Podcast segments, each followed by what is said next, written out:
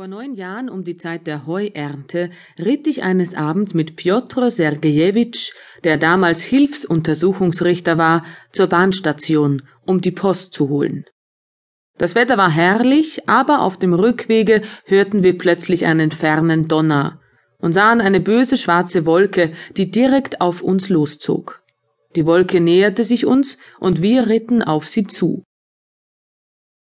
Auf diesem dunklen Hintergrunde hoben sich grell unser weißes Haus, die weiße Kirche und die silbernen Pappeln ab.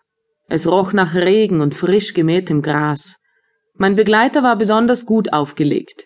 Er lachte viel und redete lauter Unsinn.